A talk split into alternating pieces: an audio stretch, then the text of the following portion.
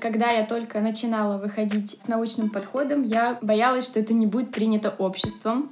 У нас комьюнити сформировано, душнил, мы душим. Вкусно, красиво, посмотрите, какой милкшейк. Мне это уже ничего не дает. Иногда они хотят мороженое после секса, как выясняется. Огромное количество людей фотографируют, выкладывают, пишут, что это здорово, а потом выливают это в туалет. Нам надо понять, как много людей выливают этот бол в туалет. Мы это можем делать прямо в социальных сетях. Подслушивать за людьми в прямом смысле. Социальное прослушивание, оно про искренность, про кринж, про боли, про страхи, про смущение, про то, что мы стесняемся говорить на публику. Пусть о тебе узнает весь мир. Новая идея, новый шаг. Нас таких много, давай обсудим. Как там у вас? Торговля пошла, пошла торговля. Торговля пошла, пошла торговля Всем привет, на связи Андрей, и это девятый выпуск подкаста «Пошла торговля». Торговля пошла.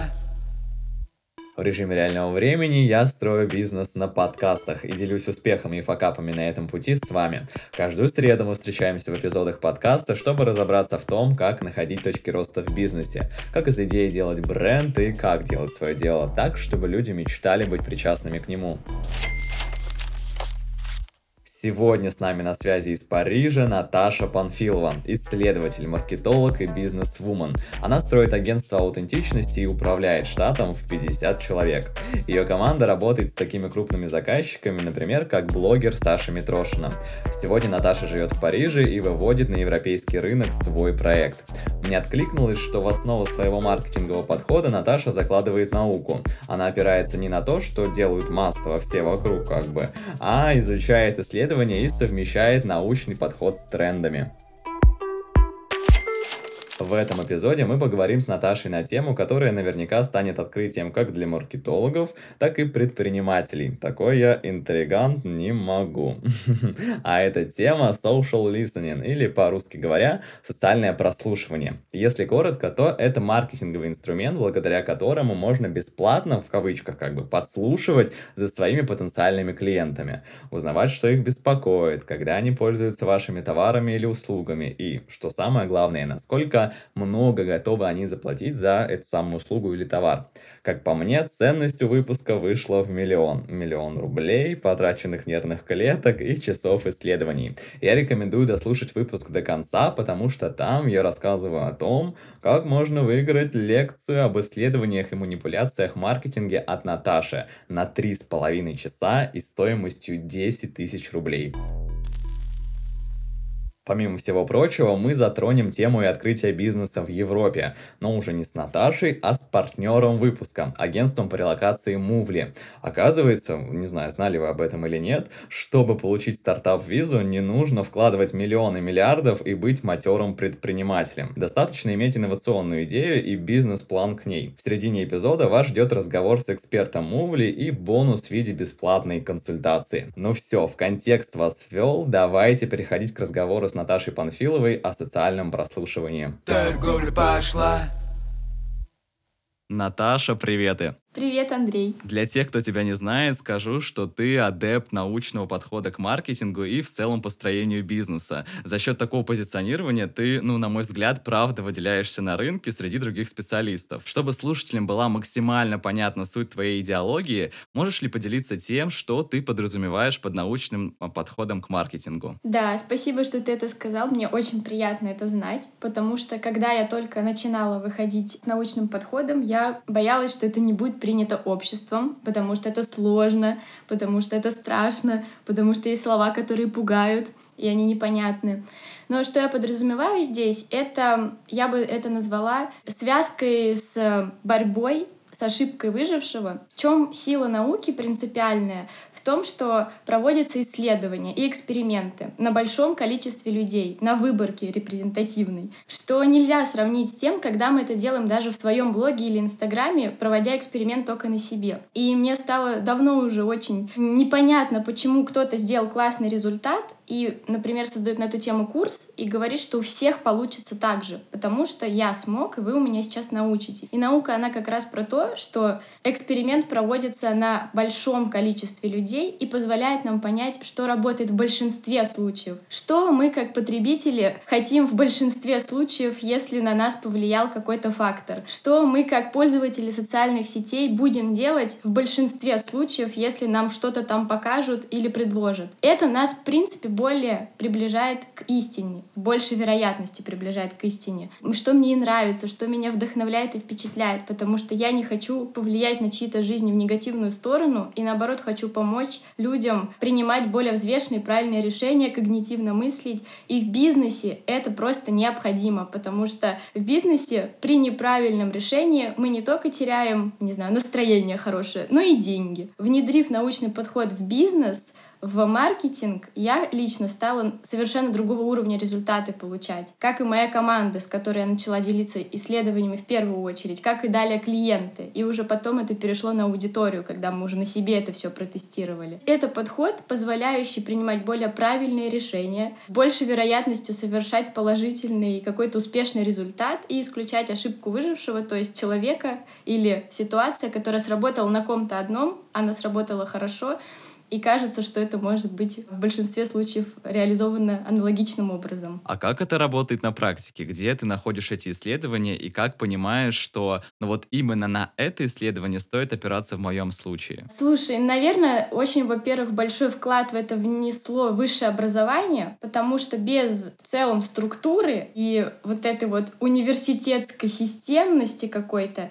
я бы в целом даже не имела привычку читать и находить какие-то научные исследования, статьи, которых на самом деле огромное количество. Каждый день выходят новые публикации. Как выяснилось, есть классные научные журналы, порталы, аналитические сервисы, про которые мне тоже нужно было как-то узнать, чтобы меня кто-то подтолкнул своим примером. И особенно это в сильной степени реализовалось в Париже, когда я приехала получать магистратуру здесь, в бизнес-школе, потому что к науке здесь особенный подход, ее очень ценят, уважают, профессора получают много, профессора практики, которые обожают свою работу и любят еще проводить исследования. Я и нахожу информацию аналогичным образом, то есть я ознакомилась с порталами, научными журналами, я знаю даже, как гуглить правильно, чтобы найти статью. То есть, к примеру, я, если хочу узнать пользу или вред там брокколи, я не просто там веду вред брокколи и пойду на первый портал, а уже буду понимать, какие журналы, ресурсы достоверные, какие находятся в базе научной и так далее, какие есть авторы, исследователи, которых уважает большинство, и могу даже посмотреть, какие из них были опровержены, то есть тоже плохие на самом деле, хотя это исследование опубликовано, но, к примеру, его опровергли спокойно. Я читаю эту информацию в оригинале на английском языке, потому что наука существует вообще в англоязычном пространстве. Во всем мире в основном все публикации выходят на английском языке, что очень помогает тоже дотянуться больше до истины, где случайным образом не перевели слово не туда, где у них есть уже свои понятия, где есть какие-то свои методологии. И таким образом я, к примеру, изучаю несколько научных статей в неделю, на интересующие меня темы, смотрю, какие выводы, смотрю, что было после, пытаюсь это уже далее внедрить как-то в свою деятельность, проверяю. И еще важно обращать внимание на год выпуска статьи исследования, потому что что-то было актуально 20 лет назад, уже не актуально сейчас, потому что мы как люди тоже меняемся, и наши привычки, и мы уже осознаем, что с нами какие-то манипуляции работали, но не работают. Вот так. Слушай, это очень интересно. Я думаю, что для многих этот выпуск вообще в целом с тобой будет таким открытием личным. Пошла торговля. Друзья, буквально на три минуты хочу прервать наш разговор с Наташей и познакомить вас с партнером выпуска, агентством по релокации бизнеса в Европу Мувли. Чтобы разобраться, насколько реально вообще сегодня получить вид на жительство по стартап-визе, я проконсультировался с экспертом и руководителем Мувли Деяном Едигаровым. Дэян, я знаю, что вы с командой уже 4 года перевозите людей в Европу по стартап-визе. Поделись, увеличилось ли вообще количество отказов в последнее время? Действительно, стало за последнее время сложнее, стали выше требования, побольше сроки, но я бы не сказал, что стали какие-то прям большое количество отказов. Просто действительно теперь нужно лучше готовить аналитические материалы, нужно чуть больше искать э, инкубаторы, они задают дополнительные вопросы. Но самое главное, что это все еще возможно, и и все равно есть успешные кейсы, и сам я относительно недавно переехал, поэтому просто нужно чуть серьезнее готовиться. Хорошо, а можно ли выделить одну конкретную страну, в которую легче переехать именно сегодня? Как я и сказал, супер легких вариантов э, нету, да, особенно по стартап-визе. Все равно это от трех месяцев, э, все равно несколько этапов, но мне, конечно, нравится Франция, да, я сам сюда переехал по стартап-визе, и в целом тут ВНЖ выдается на 4 года, развитая стартап-экосистема, э, и много возможностей для предпринимателей, для талантливых специалистов, и на самом деле это один из немногих способов вообще переехать во Францию, особенно на такой долгий срок, поэтому если вы хотите развивать свой проект и вам нравится эта страна, то я бы смотрел как раз в сторону стартап-визы. Слушай, а какой вообще срок ты бы рекомендовал выделить на получение визы и возможно ли это все сделать самому? Я думаю, что все можно сделать самому, просто вопрос количества времени, усилий, денег, на которые вы это потратите, потому что обычно это процесс, который состоит из трех или пяти этапов, и на каждом этапе могут возникнуть какие-то трудности, вопросы, уточнения, поэтому если вы понимаете, что у вас не хватает ресурсов, то иногда полезно обратиться к специалистам, которые не раз не два и не три прошли этот этап. Если говорить про сроки, то в среднем я бы закладывал где-то от 3-4 до 6 месяцев на получение всех одобрений. Это вполне реальный срок, через который вы можете оказаться в Европе. А в этом смысле ваша команда, она в чем помогает? Мы стараемся помогать на всех этапах, потому что они все между собой связаны. Самое главное, конечно, всегда это подготовка аналитических материалов, бизнес-план, презентации, исследование рынка. И тут у нас хорошая компетенция, потому что я сам в целом, у меня профессиональный опыт, связанный с стартапами, инновационными проектами. И тут важно хорошо погрузиться, подготовить материал материалы. Ну и, конечно, в плане визового сопровождения тоже всегда возникают вопросы по справкам, бумажкам, как правильно заполнить, как податься. И тут, разумеется, мы тоже делаем полное сопровождение. Я еще не делился с вами, но для меня вопрос релокации тоже интересен, и более того, я уже был на консультации в Мувли. Круть в том, что первая консультация бесплатная. На ней вы можете узнать все-все подробности по стартап-визе абсолютно любой страны и, конечно же, наметить свой путь в Европу. Переходите по ссылке в описании к эпизоду, подписывайтесь на телеграм-канал Мувли, в котором они, кстати говоря, делятся огромным количеством бесплатной информации по стартап-визам, и записывайтесь на бесплатную консультацию по ссылке ссылки в закрепе в том же телеграм-канале. Ну а мы возвращаемся к разговору о социальном прослушивании. Пошла торговля. Вообще, сегодня в рамках этого выпуска я хочу поговорить о том, как каждый фаундер может в открытом доступе находить как раз-таки те самые интересы своей аудитории, понимать, когда она пользуется его продуктом, о чем переживает и, что самое главное, что мотивирует эту аудиторию совершать покупку. Все это про social listening. Поделись, какое определение ты даешь этому понятию. Да, отличный вопрос. Переводя на русский язык, это социальное прослушивание, можно так сказать. Я это называю в прямом прямом смысле, когда мы как будто бы берем стеклянный стакан и к стенке его прикладываем, чтобы узнать, что же там происходит. На самом деле это невероятно интересное направление, в том числе в науке. У него есть там другие названия, грубо говоря. Этнография и этнография называются подвиды социального прослушивания в исследованиях, потому что именно термин социальное прослушивание, он больше используется маркетологами. Как раз не обязательно быть исследователем и так далее, потому что мы это можем делать прямо в социальных сетях. Подслушивать за людьми в прямом смысле. Что это значит? Это значит понимать искренние желания, импульсивные реакции людей на какие-то события в мире, таким образом находя их боли, потребности, слабости желания под которые мы можем создавать продукты, услуги и по-другому продвигать свой бизнес и развивать. Я вот сейчас могу на прекрасном примере объяснить. Мы можем видеть идеальную картинку иногда в Инстаграме, в Пинтересте, как люди показывают, как они обожают, не знаю, этот смузи-боул зеленый, какая это полезная вкуснота, потому что хочется многим идти за трендами, хочется в этой сфере, к примеру, здоровья набирать аудиторию. Но не каждый из этих людей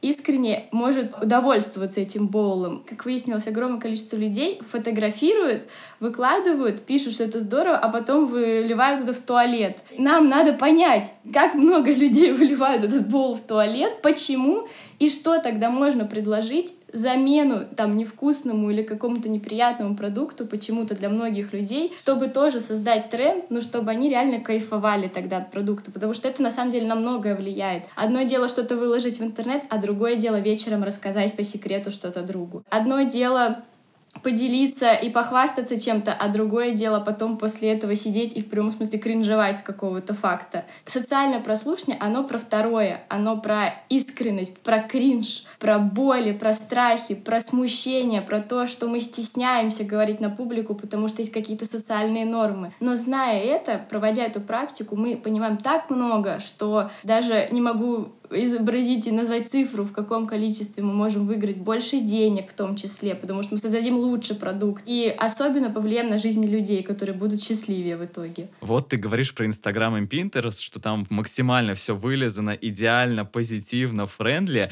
Мне кажется, это идет от того, что там никто никого не хочет обидеть и создать впечатление, что я как будто профукался, и вы не профукаетесь. Ну нет, вот я вот купил, деньги потратил на этот боул, попробуйте вы и поймите, что он ну такой себе. А как ты тогда считаешь, какая социальная сеть на сегодняшний день лучше всего подходит как раз-таки для аналитики и сбора этой интересной для нас информации? Какая социальная сеть более честная в этом смысле? Мне так приятно, что ты задаешь супер актуальные вопросы, которые меня сейчас саму волнуют, которые я много анализирую, на которые я вот выступления свои делала в Москве. Я хочу в первую очередь сказать, опять возвращаюсь вообще к научному подходу, мы смотрим на большинство. То есть да, в Инстаграме и в Пинтересте и где-либо еще всегда есть люди, которые честно напишут открыто, к примеру, что они хотят секса или они курят сигареты. Ну, к примеру. То есть, которые очень уже открыты к миру, у них нет каких-то смущений, стеснений, и какое-то стекло пробилось, может быть, все в терапевтической практике, знаешь, и так далее.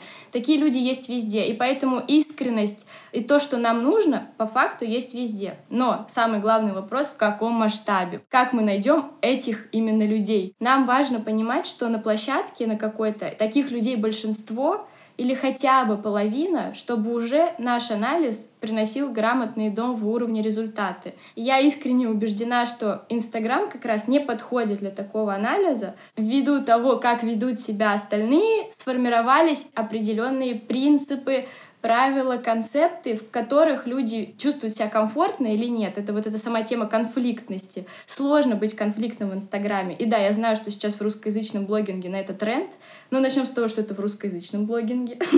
вот. А так-то еще огромный кусок мира.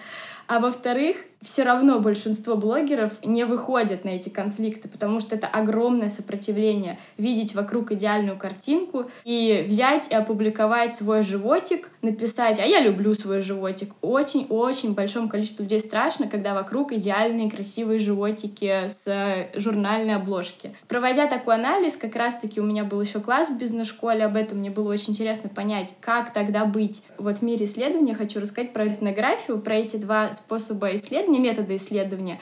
Круто то, что Представляешь, исследователь меняет свою роль и начинает притворяться. То есть ему надо, к примеру, как раз изучить тех, почему люди курят, почему они скрываются, и он тоже начинает говорить, что он курит, он вступает в определенные паблики, он идет на эти встречи, где они как раз за пивом делятся друг с другом всем, он записывает заметки, и так может жить человек, исследователь, несколько лет, собирая информацию, и только тогда он реально найдет эти боли, про которые очень сложно узнать в открытом публичном пространстве. То есть он ходит на все мероприятия, он комментирует с ними, он вступает в закрытые чаты. Это как шпион, серьезно, вот. И только это исследователь. И он может даже им сказать, я исследователь, мне надо просто понять, а может и не сказать, потому что сразу люди могут немножко начать опять стесняться. Как у нас это и работает. Если мы чувствуем, что кто-то нас не одобрит, мы сразу закрываемся, стесняемся и так далее. И есть прекрасная площадка, где как раз-таки снижен этот уровень идеальности, я бы назвала это так, это Твиттер. Она уже существует достаточно давно,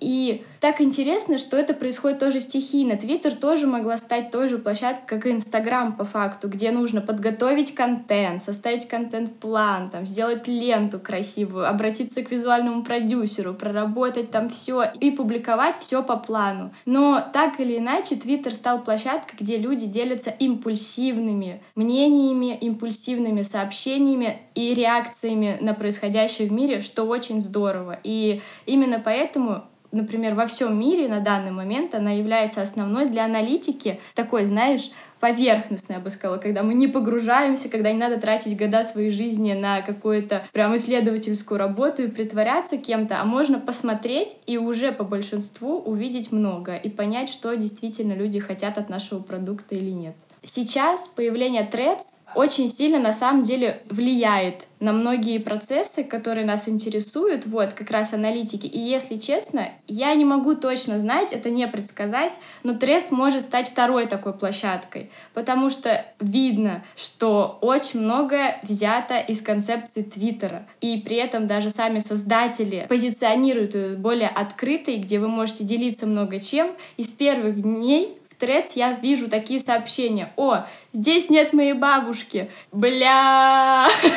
И начинается. Начинается то, чего я не видела уже в Инстаграме на самом деле давно. Огромное количество людей пишут, это единственная площадка, где пока не сидит моя мама. Давайте разойдемся по полной. Это уже, кстати, большой показатель и знак того, что потенциал есть стать как раз отличной площадкой для аналитики, но мы пока не знаем, как будут там вести себя люди. Это вот знаешь, как формируется, как в саде, садике, как в разных социальных группах от разных стихийных событий. Если большинство людей начнут открываться, то и другие. И так одни друг за другом начнут зависеть, и мы посмотрим, что это будет. Так что пока вот я бы сказала... Также есть, кстати, площадки аналогичные Твиттеру, просто они менее известны, но вот с похожей концепцией тематикой, где люди могут просто написать быстро сообщение, не планировать контент, где изначально не нужно делать сложные видео, посты и так далее, они все могут подойти для аналитики в целом. Хорошо, слушай, а какой вообще тогда путь у нас, как у исследователя? Как мы должны обнаружить эту самую боль или этот самый конфликт нашего а, потребителя? Отличный вопрос. Сначала нам нужно, как обычно, в любой ситуации вообще понять нашу цель чего мы хотим. Иначе мы не можем понять, что нам нужно искать. Я люблю приводить такой пример всегда, потому что я проделала большую работу, связанную с этим примером. Я придумала идею, что, к примеру, я хочу открыть бизнес в Испании, но я нахожусь вообще в Англии. Я хочу продавать мороженое в Испании. И это моя уже цель. Я ее сформировала. Мне хочется продавать мороженое в Испании. Для этого мне надо понять, как там относятся люди к мороженому, что мне нужно сделать, чтобы это реализовать успешно, не потерять деньги и наоборот собрать как можно больше прибыли. Вот, к примеру, одна из целей. Это может быть любая аналогичная цель. Я хочу продавать такой-то продукт в такой-то стране. Все, мне нужно понять людей там. Одно дело, когда мы еще живем в этой стране, мы еще можем, у нас уже сформированы, кстати, убеждения о ней. Но все равно, даже если мы там живем, нужно идти и смотреть, что думает большинство, что думают другие, и ориентироваться на разные группы людей, не только даже на большинство, потому что мы сможем создать разного рода предложения. Какой следующий этап? Я буду использовать Twitter для примера базово. Почему Twitter сейчас все равно, несмотря на Threads, несмотря на прекрасные аналоги Твиттера, это платформы Blue Sky и Mastodon, но на данный момент туда не может попасть еще каждый. То есть туда могут попадать по приглашению и так далее. До нас они еще пока не добрались. Но они прекрасно, успешно реализуются. Просто что им мешает, это узнаваемость их фаундеров. Почему Threads так быстро взлетел? Очень быстро, обогнал просто всех. Единственная площадка, которая собрала за там два часа 1 миллион пользователей, никто никогда так не мог, как раз-таки потому, что это был основатель Инстаграма, все селебрити Инстаграма, все связи, все подключились, и да, получилось создать так, такой быстрый рост. Эти площадки поэтому еще там не очень популярны и так далее, но при этом там сидит все равно большое количество людей, которые также делятся своими мыслями и так далее. Но почему, я считаю, мы должны брать Твиттер как основную, и вообще почему с Твиттером работают в основном для социального прослушивания, потому что он совмещать себе самое большое количество пользователей для подобного рода площадок на данный момент. И Threads пока не может все равно перейти за количество пользователей в Twitter, которое было сформировано 10 лет последних, где там люди уже все прижились. И самое важное, что есть большое количество аналитических сервисов. Например, BrandWatch — один из лучших сервисов, уже с которыми есть связка Твиттера. То есть через сервисы можно автоматически проводить огромную классную прослушку в Твиттере через хэштеги, видеть все совершенно иначе, чем в самом Твиттере. Сейчас я объясню. Возвращаясь к теме того, как я хочу продавать мороженое в Испании. Я понимаю, что мне нужно понять, что люди пишут и думают о мороженое в Испании, когда они его едят, где они его едят, почему они его едят. Есть целая карта эмпатии для социального прослушивания, где вообще есть несколько видов вопросов. Первый вопрос вообще job to be done. Что нам надо, чтобы люди сделали? купили мороженое. Дальше мы задаем вопросы тогда, что они видят, что они слышат, что им говорят, что они делают, и вот это нам надо понять. То есть конкретно те, кто покупает мороженое, что, чем они вообще в жизни занимаются. Потому что в итоге, благодаря этому, мы поймем, что у них болит, что им не нравится и чего они хотят. Pains and gains мы получаем таким образом, который начинаем использовать в нашем продукте совершенно лучшим образом. И таким образом я иду в сервис. Я могу идти, кстати, в Твиттер, но мне удобнее это делать через сервис. Я сейчас объясню, почему, через тот же BrandWatch или его аналоги. И пишу туда «Gelato Испания, например, Spain. Пишу это не только на английском языке, а еще на испанском сразу. И этот сервис мне собирает все публикации последних лет но не просто, знаешь, в одной куче. Это вообще, кстати, нормально. Как раз так и будет в Твиттере. На это нужно потратить, возможно, несколько дней, чтобы все посмотреть. Но через сервис можно увидеть следующее. Настроение. То есть, знаешь, появляется шкала, и я вижу, какие твиты положительные, какие отрицательные, потом разбивка по эмоциям. Сервис автоматически распознает такие слова, знаешь, как «фу», «невкусно», как «отвращение» или «вау», как счастье. И я могу посмотреть все твиты с этими хэштегами, вообще не с хэштегами, с этими словами, так скажем, используемые внутри твита. Например, если все было джелату, и где-то в Испании я настроила как раз географию, я могу посмотреть там... Человек не обязательно, в общем, должен был хэштег ставить. Он мог написать просто реально джелату слово или какую-то связь э, с ним связанную. И я вижу, Почему отвращение вызывается? Потому что еще аналогично сервис считал с этим словом связаны какие-то слова типа «фу», «мерзко», «не понравилось», или где он, наоборот, excited, где ему очень что-то понравилось. И я прям нажимаю на кнопку и вижу все твиты, знаешь, последних лет, где есть слово «мороженое», это находится в Испании, человек писал, и где еще есть слова, связанные с отвращением. Круто, потому что так удобнее на самом деле понять как раз, что они делают, что им не нравится, что у них болит. И вот прекрасный пример вообще связанный с этим. Так я ищу, анализирую, читаю. Я читаю эти сообщения. Если я не понимаю испанский, я перевожу на английский. Но это стоит того, потому что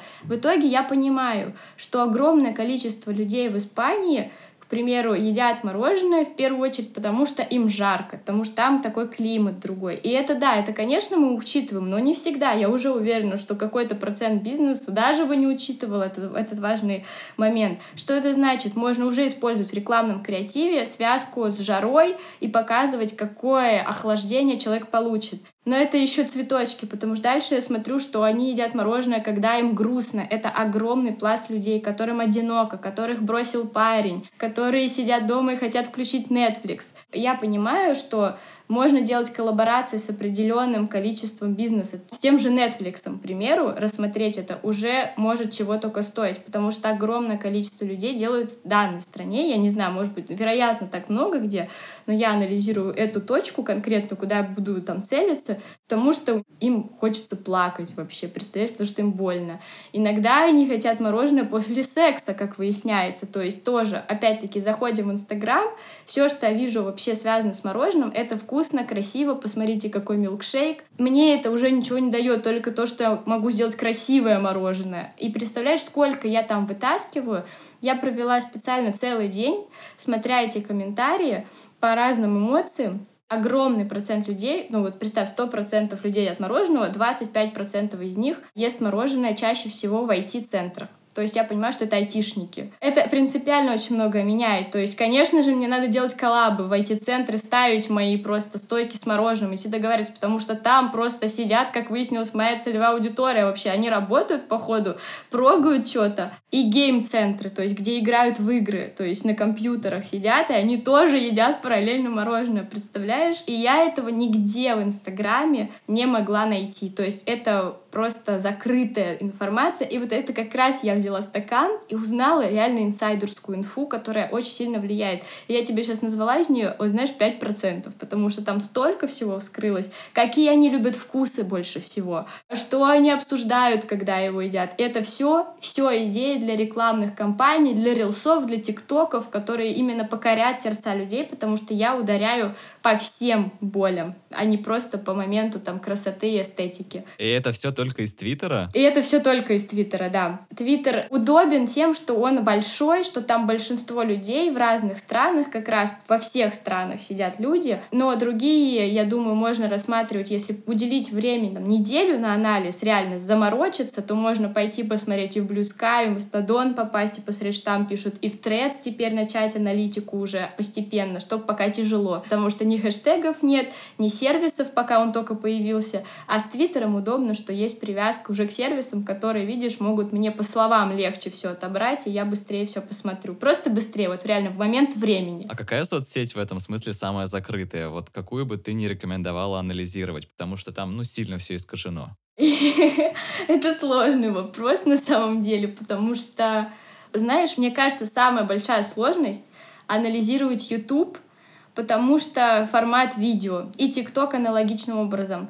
ТикТок, наверное, даже будет сильнее, чем YouTube, потому что видео это то, что ты не можешь проанализировать быстро, во-первых, прочитать, найти по ключевым словам. Во-вторых, в поиске выходит сначала самое популярное, а не просто последнее, что тоже очень влияет, потому что самое популярное — это вообще-то не, не истина, не какой-то пример. Единственное, что там круто можно анализировать, это комментарии, но это уже другой вопрос, потому что, опять-таки, люди подстраиваются под видео, если там автор, который их вдохновляет, говорит, что давайте не будем курить, все напишут давайте, и кому-то будет стыдно писать, блин, а я хочу продолжать ну, к примеру. И я думаю, видеоплощадки, они сложнее для аналитики, просто даже базово, потому что люди, может быть, и говорят то, что мне надо найти. Я не знаю, как это найти, это намного сложнее становится, потому что это надо посмотреть иногда минуту, на Ютубе 20 минут. Но как раз такие исследователи, про которых я говорила, они еще смотрят видео. Но они тратят на это, видишь, несколько лет жизни. Пошла торговля ты уже год, можно сказать, живешь в Париже, не работаешь с российским рынком в классическом его понимании, наверное, не погружаешься во все его процессы, больше где-то на а, зарубежный равняешься. От себя добавлю, что я сейчас активно в это тоже погружаюсь и могу порекомендовать для наших слушателей, возможно, даже для тебя в каком-то смысле, опираться еще на сервисы по типу дубль ГИСа, а, два ГИСа, либо сайты с отзывами, потому что, как правило, туда люди выносят как раз-таки тот самый бич, которых их максимально бесит. Потому что, как правило, когда мы пишем отзывы, когда нас что-то очень сильно раздражает. Когда мы пришли в какую-то кофейню, нам сделали что-то, какой-то один момент не так. Сто моментов было нормально, один момент не так. Конечно же, мы пойдем и напишем не про сто моментов хороших, а про один отрицательный. Поэтому, мне кажется, просто если выбирать какой-то более короткий, понятный путь, и у тебя очень сжатое количество времени, тебе нужно в короткий срок определить, как ведет твоя целевая аудитория в проектах твоих конкурентов, вот такие площадки, мне кажется, подходят тоже очень даже хорошо наравне с Твиттером. Твиттером. Да, но знаешь, я бы не сказала, что наравне с Твиттером. Для многих людей, во-первых, оставить отзыв — это блок определенный, это надо зарегистрироваться и так далее, а они уже зарегистрированы на своей площадке. Во-вторых, многие не доверяют тому, что это отзыв просто удалится и так далее. И реально огромное количество людей не видит в этом смысла, и это вызывает намного большее количество действий. Зарегистрироваться, поставить звезду, и иногда отзыв не просто одним сообщением, а там еще несколько вопросов. Это усложняет путь, очень усложняет путь клиента. Для тех, кто привык вести соцсети, намного удобнее в свою соцсеть выставить, зная, что там никто не удалит, что его аудитория его поддержит еще. Видишь, в чем дело? Чаще всего мы делимся для своих людей, зная, что все, у нас комьюнити сформировано, душнил, мы душим. Все нормально. С этой точки зрения намного большее количество импульсивной обратной связи все равно появляется в Твиттере, сто процентов базово, просто из-за того, что не так сложно. То есть взял, написал за одну секунду, опубликовал и пошел дальше. Кстати, что важно добавить про вот это даже мороженое, мороженое, люди это пишут ночью. То есть, знаешь, вот именно реально ест мороженое, сфоткал, и сразу же опубликовал. Вот это принципиальное как раз отличие, про которое я и говорю, что в Инстаграме ты можешь представить, что выкладывает, ну, можно, наверное, какое-то маленькое количество выкладывает пост ночью со своими мыслями «Ненавижу, сука, это!» Я уже не могу. Это что-то очень редко, это что-то для лучших друзей еще может произойти, куда я не имею доступ чаще всего, если мне надо большую выборку посмотреть. И вот этим Твиттер силен, вот именно поведением людей. Пошла торговля как ты считаешь, social listening надо проводить перед стартом проекта или перманентно на протяжении всей его жизни? Прекрасный вопрос. И я как человек простой скажу такую вещь, которая связана вообще со всеми процессами в маркетинге. Когда мы проводим и social listening, и всю аналитику, и понимаем, что нужно нашим клиентам, и делаем для нас, например, позиционирование, усовершенствуем продукт. Это происходит всегда, параллельно. Без этого что-то замедляется, что-то начинает стареть, умирать, потому что постоянно что-то происходит. И, конечно же, я советую это делать, ну, хотя бы раз в сезон, ну, к примеру, от двух до четырех раз в год это, я считаю, прекрасно, потому что всегда можно будет понимать, что есть добавить, что есть улучшить, какие проблемы сейчас. Плюс реально от сезона меняются проблемы людей в том числе. Осенью где-то больше дождя, понимаешь, базово даже. Это влияет на настроение людей и, как выяснилось, на их эффективность. Вот, к примеру, почему я опять изучаю исследования. Недавно прочитала исследование о том, как во время дождя и плохой погоды люди менее креативны, но они, например, более усидчивы и могут делать больше заданий на курсах, представляешь? Но они, например, до осознавания того, что плохая погода на них влияет, они просто еще очень много грустят, что тоже влияет. Представляешь, на курс пришли и все грустят, и если ты им сказал, а вообще-то вы грустите, наверное, потому что плохая погода, и приходит осознание, эта грусть уходит, ну, то есть она немножечко где-то остается, но осознание того, что это влияет на меня какой-то внешний фактор, убирает эту эмоциональную связь, и человек начинает намного лучше в итоге работать, повышать свою эффективность, прогресс. Он менее креативный в таких условиях и более, наоборот, там собранный, может там написать конспект спокойно, если он обычно не может. И это для меня был удивительный факт, потому что был прям эксперимент проведен, где огромное количество людей в плохую погоду их заставляли учиться и отслеживали их настроение, все спрашивали. И зная это, я там тоже понимаю лишний раз, когда провести тоже social listening, на какие детали я буду обращать внимание, пишут они про погоду и что и так далее, пишут ли им в комментариях, чел, у тебя грустное настроение, потому что пока плохая погода или нет, это тоже все факторы, факторы для анализа. Блин, слушай, давай, наверное, резюмировать. Я под впечатлением от нашего выпуска, я сейчас скажу какие-то свои выводы, к которым я пришел после твоего спича такого масштабного, большого, классного, а ты потом дополнишь мне, если я что-то забыл. Мы проводим social listening. Для чего? Для того, чтобы, во-первых, понять, на какую долю рынка нам работать. Идти в middle сегмент с мороженым, либо премиум сегмент с мороженым. Добавлять там, не знаю, топпинги из золотой эмали. Или э, просто обычный пломбир продавать в Испании, потому что золотой эмали его никто есть не будет. Второе, зачем мы это делаем? Вот мы, мы поняли, на какой рынок мы работаем, потом мы понимаем, какие ценности в это мороженое заложить и через что продавать. Что мы будем продавать под продуктом. Не просто красивенькую свечу, а свечу, например, с ароматами состояний, которых нам там часто не хватает. Счастья, свободы, влюбленности, чего-то еще такого. Третий момент. Мы понимаем, с кем мы можем коллаборироваться. Если человеку не хватает секса, мы можем коллаборироваться там со соответствующими организациями какими-то. А, может быть, что-то еще ты добавишь, для чего мы проводим social listening? Давай сразу вернемся к моменту первому, где ты сказал про премиум сегмент. Это очень важный момент, потому что здесь это все-таки не то, что ты понимаешь от рынка, а то, какую цель ставишь потому что премиум-сегмент можно создать везде, то есть и на любую страну и так далее. Будет в чем-то сложнее, но мы это не делаем, потому что людям нравится премиум-сегмент, потому что дело в том, что есть те, кому это нужно, а есть те, кому это нафиг не нужно. И мы это как свою цель ставим. Если мы хотим идти в премиум-сегмент, то мы идем тогда смотреть, э, например, мы идем искать аккаунты как раз тех, кто много зарабатывает, кто делится своими покупками в этом сегменте, что они пишут там. Ну, то есть мы просто анализируем анализируем немножко другую аудиторию, идем в эту сторону, которым это интересно. И там также все по классике смотрим, что им нравится, что им не нравится. Они обычные такие же люди.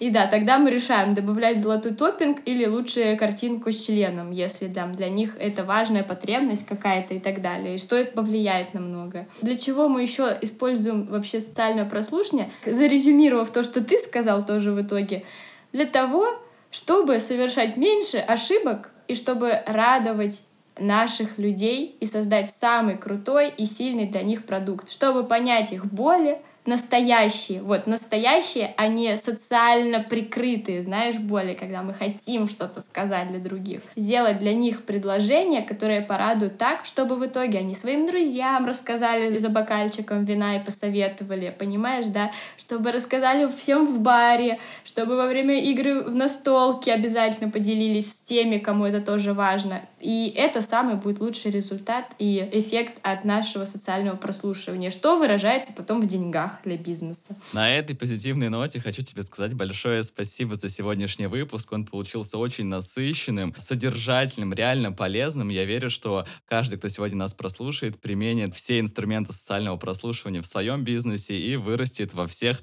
показателях. Спасибо тебе, Наташа. Спасибо огромное. Влюбляйтесь в науку. Пока-пока. Пока-пока. Торговля пошла.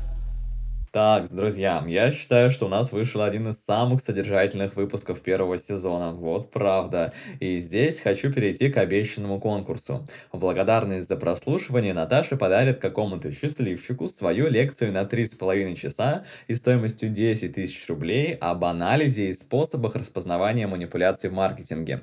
Лекция вам даст полное понимание того, как сегодня формируется потребительское поведение и как, будучи маркетологом или предпринимателем, считывать желания своих потенциальных покупателей и побуждать их к покупке. Слушайте, вот если в формате подкаста Наташа выдала столько пользы, то представьте, сколько вы получите на лекции. У абсолютно каждого есть возможность выиграть ее. Для этого необходимо сделать скрин этого эпизода и поделиться им в сторис в Инстаграм со своими впечатлениями, инсайтами и отметкой Наташи.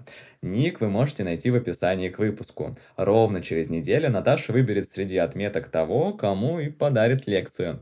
Все бегом идем отмечать и становиться еще более крутым специалистом в маркетинге. Пошла торговля.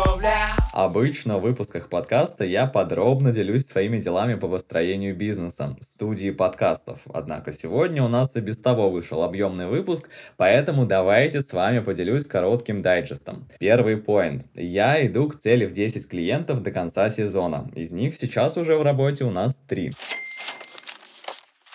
Второй. Я поставил себе цель больше рассказывать про студию за рамками своих блогов и подкаста. Уже успел сходить гостем на радио, как продюсер подкастов, а на ближайшей неделе иду на интервью в digital-агентство рассказывать, зачем бизнесу нужны подкасты. А еще я активно начинаю вести свой блог в Инстаграм, как продюсер подкастов именно. На этой неделе уже запланирован у меня классный эфир с коучем на тему того, как найти свою суперсилу по жизни и благодаря этому легче достигать желаемого. Буду рад видеть вас среди подписчиков. Ник оставлю в описании к выпуску. Третий поинт. У себя в Инстаграм я рассказывал параллельно о создании подкастов для экспертов и как-то так сам собой родился спрос на обучение по запуску своего подкаста с нуля. Сейчас без прогревов у меня рождается первая группа наставляемых даже. К следующему выпуску, я думаю, уже поделюсь с вами какими-то подробностями по этому образовательному направлению и своими планами на него.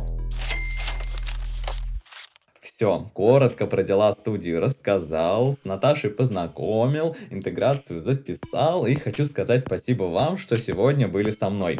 Мне ценно проходить этот путь в такой компании. Думаю, у нас это все взаимно. Для продвижения подкаста мне очень нужен фидбэк от вас в виде оценки в звездочках в Apple подкастах и сердечках в Яндекс Музыке. Делитесь тем, что слушаете подкаст в сторис, отмечайте меня, я буду обязательно вас репостить. Услышимся уже в следующую среду среду и будем делать все, чтобы торговля точно пошла. Пока-пока. Торговля пошла.